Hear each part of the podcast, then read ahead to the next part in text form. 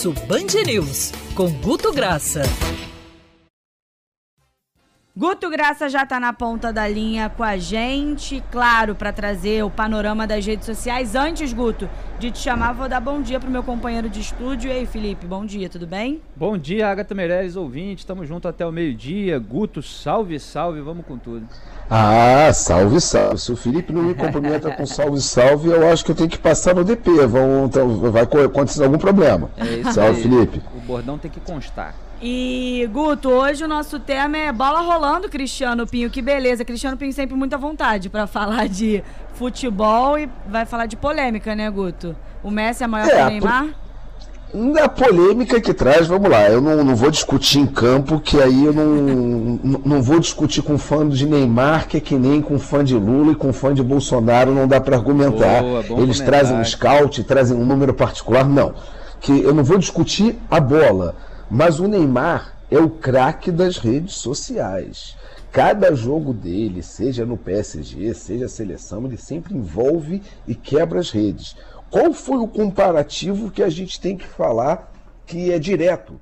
O, o Messi teve de 2 pontos vezes e meia a 2.8, ou seja, quase três vezes, mais, mais engajamento, mais buzz que o Neymar no pós-jogo. Pós-jogo, aqueles 3, 6 horas do jogo, ou seja, isso é um fato novo do, assim, do Neymar ficar tão menor que o Messi no pós-jogo.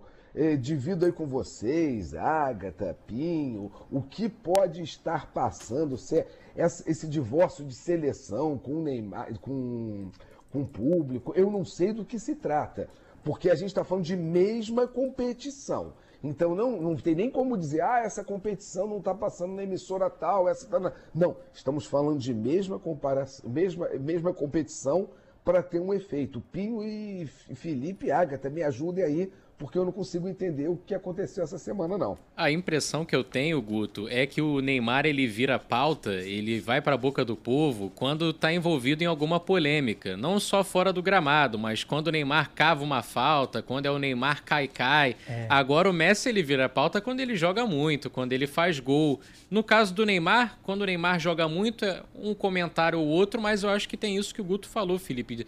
O brasileiro já não tem mais aquela paixão pela seleção brasileira que a gente observava não muito tempo atrás, talvez uns 10 anos atrás.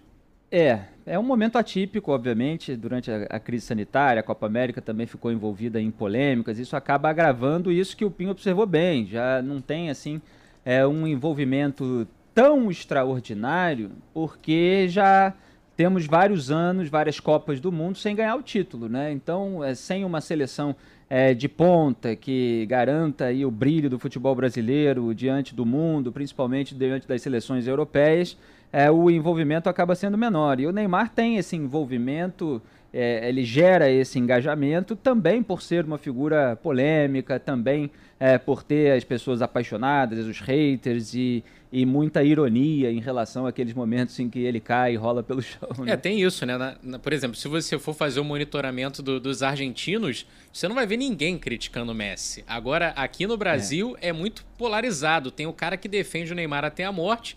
E tem o cara que o Neymar pode fazer chover em campo que vai falar: não, Neymar não, isso aí é nem mídia.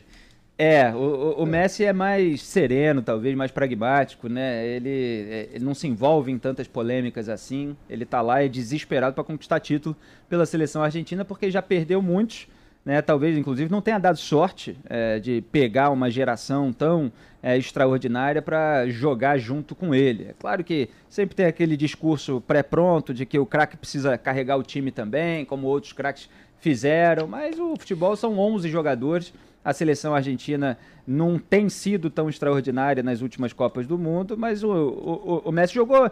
Ele, ele não brilhou, não desequilibrou, não desempatou, mas sempre que ele tá com a bola no pé é um risco. Ele é, dá, fez ali um chuveirinho que botou um jogador dentro da área, sempre ali as, as faltas na entrada da área levam é, risco. Então o Messi sempre está é, jogando acima da média do que a gente está acostumado a ver. Olha, eu acho que fora, dando a minha humilde opinião, analisando a postura Messi, o que eu acho é que ele é pouco carismático. A sensação que eu tenho é que o Messi feliz, triste, sofrendo, chorando, dando risada, ele tem a É. mesma cara. Então, assim. O- o- o- É, ele é muito a focado, minha né, visão, Guto? Agatha, concordando com você que o Messi, ele às vezes parece não humano de tão É, é, genial. é, de eu tão também acho simples. que ele é meio boneco. Que a genialidade dele, aí é falando, é totalmente opinião pessoal, é a genialidade de um toque, como teve um passe num penúltimo jogo da Argentina, que foi a bola, chegou, ele dá um toque, aquela coisa assim.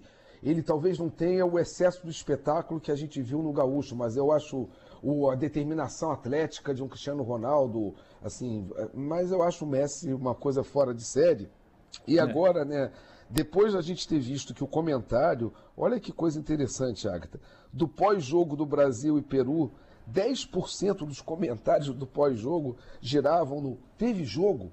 Ou seja, e a gente novamente falou de uma competição que depois chega o Messi engole nas redes o Neymar, ou seja, não era um problema da competição divulgação, era do produto seleção. Só que agora começa, depois de, sei lá, quase 30 jogos, 20 e tantos jogos, vai ter finalmente o que se esperou dessa Copa América, que é o Brasil e a Argentina. Então vai bombar a rede, as redes vão estar inundadas por- em função deste Brasil e Vai. Argentina de final de Copa América, que vai significar toda a competição e novamente os dois midiáticos craques, Neymar e Messi de frente a frente. Agora, tem que mencionar, Felipe, eu não sei se foi o que, que aconteceu ontem, mas é Botafogo maior que a Argentina no Rio de Janeiro. Ah, Lacerda Por concorda. uma hora, eu não sei é do o Lacerda. É um monte de robô que o Lacerda criou. É, o Lacerda, o Lacerda tá implementando isso nas redes sociais agora. Porque por 60 minutos no Rio de Janeiro se discutiu Botafogo. Aí deixa-se uma outra pergunta, e falo aqui para os torcedores, para os técnicos, para os publicitários, para os jornalistas, para a gente pensar nesse momento. Futebol sempre teve uma densidade muito alta em redes, mas será que a ausência de estádio está criando um novo tipo de comportamento dessa relação tão umbilical de redes e, e- e futebol? Eu não sei, é que é para a gente dividir junto novamente, né?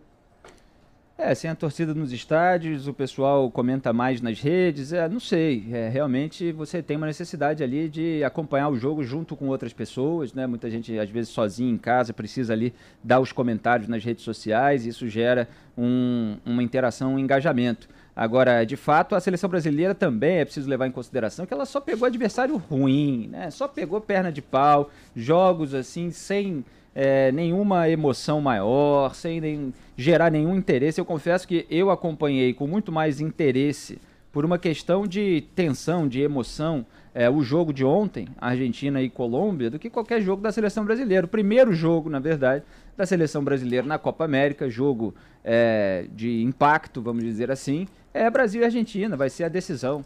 E obviamente, como você colocou, Guto, vai ter uma comoção muito grande, mas nesse momento, porque antes é, o pessoal estava mais interessado na CPI da pandemia, que estava tendo mais emoção e continua tendo. Olha, Pois é, Felipe, mas uma coisa para a gente dividir. Essa semana, mais do que as pessoas reclamando de qualidade do jogo da, da Eurocopa, a CPI teve uma densidade esta semana, comparando com semana passada, 30% menor.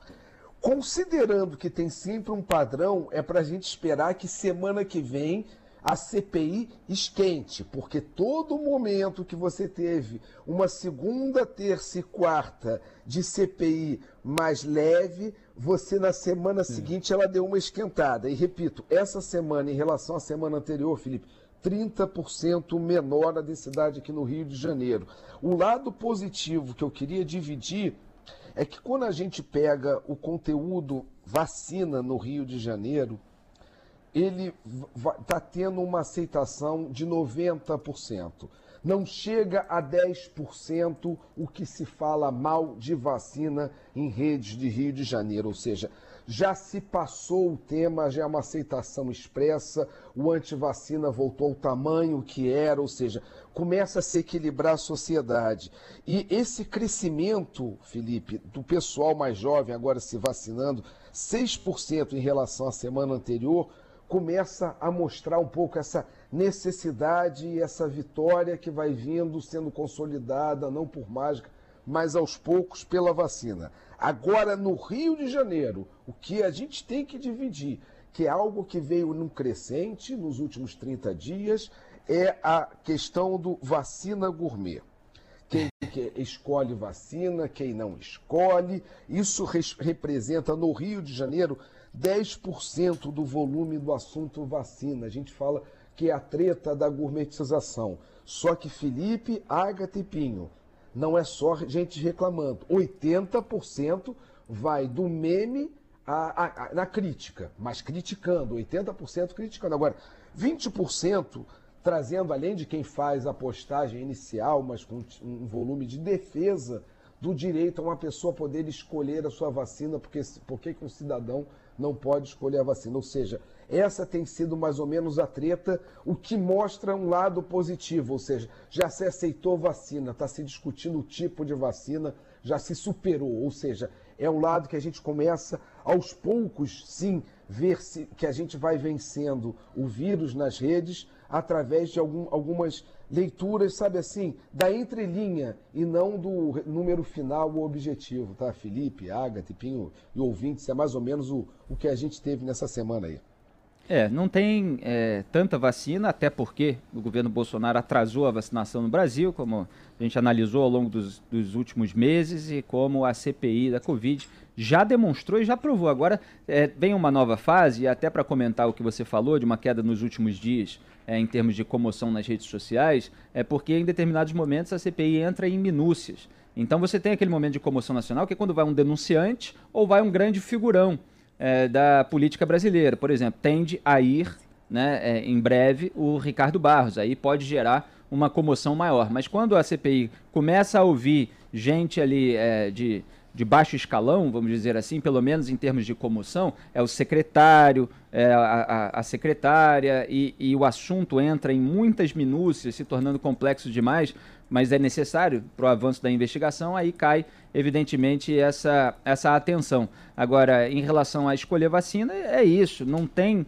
é, tantas vacinas assim disponíveis no Brasil, lamentavelmente, era para ter é, muito mais, e é claro que as pessoas precisam é, respeitar é, essa ausência, porque é o, é o é o pacto possível que é preciso ter. Quer dizer, o cidadão vai ao posto de vacinação e toma aquela é, vacina que está lá, porque ela está sendo distribuída da maneira mais igualitária possível, le levando em consideração, claro, é, os riscos, as comorbidades, tudo isso que foi discutido ao longo dos primeiros meses da pandemia, principalmente nos países do mundo civilizado que se adiantaram.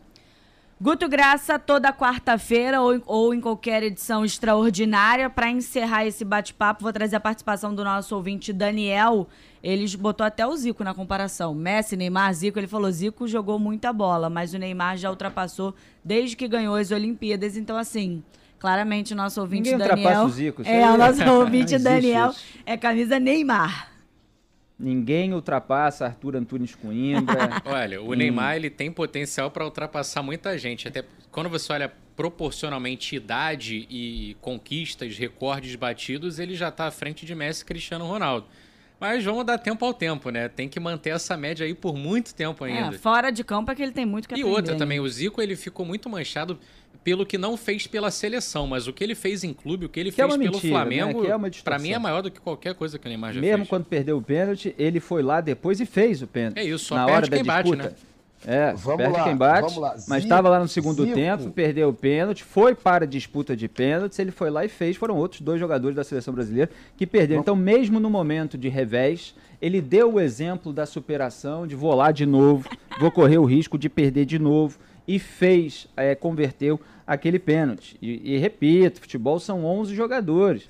O Zico fez muito sim pela seleção brasileira e, obviamente, fez muito mais pelo Flamengo porque o time do Flamengo da década de 80 era melhor que a seleção brasileira. O Zico vai ter que transferir depois para o Pix do Felipe por essa defesa. É claro, o réu inocente. É, Parabéns ao advogado. Tenho certeza que a nação rubro-negra está ouvindo e concordando.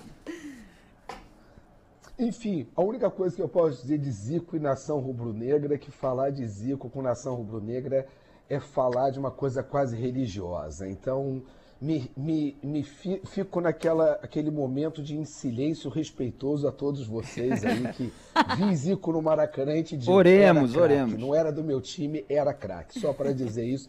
Messi joga muita bola. Não consigo fazer comparações sobretudo com essa presença rubro-negra muito próxima, que pode soar a blasfêmia. Então me reservo no silêncio e deixo um beijo para vocês e até quarta-feira que vem ou qualquer Um edição beijo, extraordinária. Um abraço.